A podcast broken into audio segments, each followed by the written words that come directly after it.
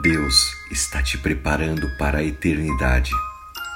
Da série Uma Vida com Propósitos, a palavra de Deus nos diz no livro de 1 Pedro, capítulo 1, versículos 6 e 7.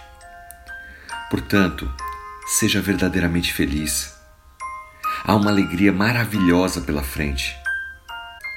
Mesmo que você deva suportar provações por algum tempo, essas provações mostrarão que a sua fé é genuína você está sendo testado como o ouro que passa pelo fogo, embora sua fé seja muito mais valiosa do que o ouro.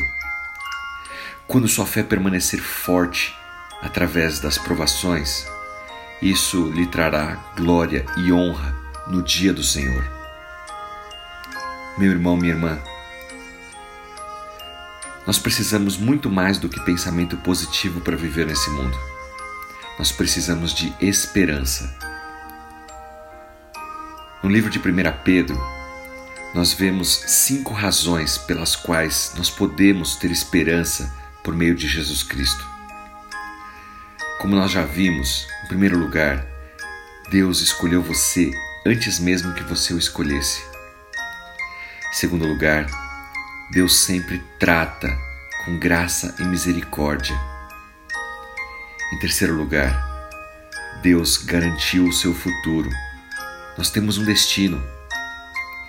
Em quarto lugar, o poder de Deus irá protegê-lo. E finalmente, você pode ter esperança, porque Deus está nos preparando para a eternidade.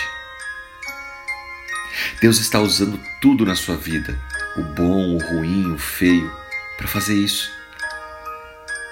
Depois que você entende essa situação, tudo começa a fazer sentido.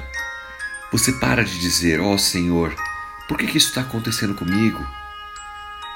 Você sabe que aquilo é uma preparação para algo muito melhor que está por vir.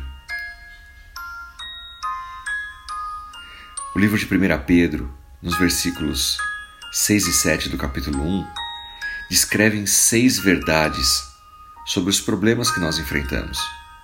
Em primeiro lugar, esses problemas eles são temporários. Eles não vão durar para sempre. Em segundo lugar, esses problemas eles são necessários.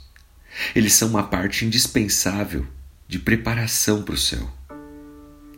Em terceiro lugar, os problemas são variados. Ou seja, você experimentará provas de todas as formas, tamanhos, níveis de intensidade.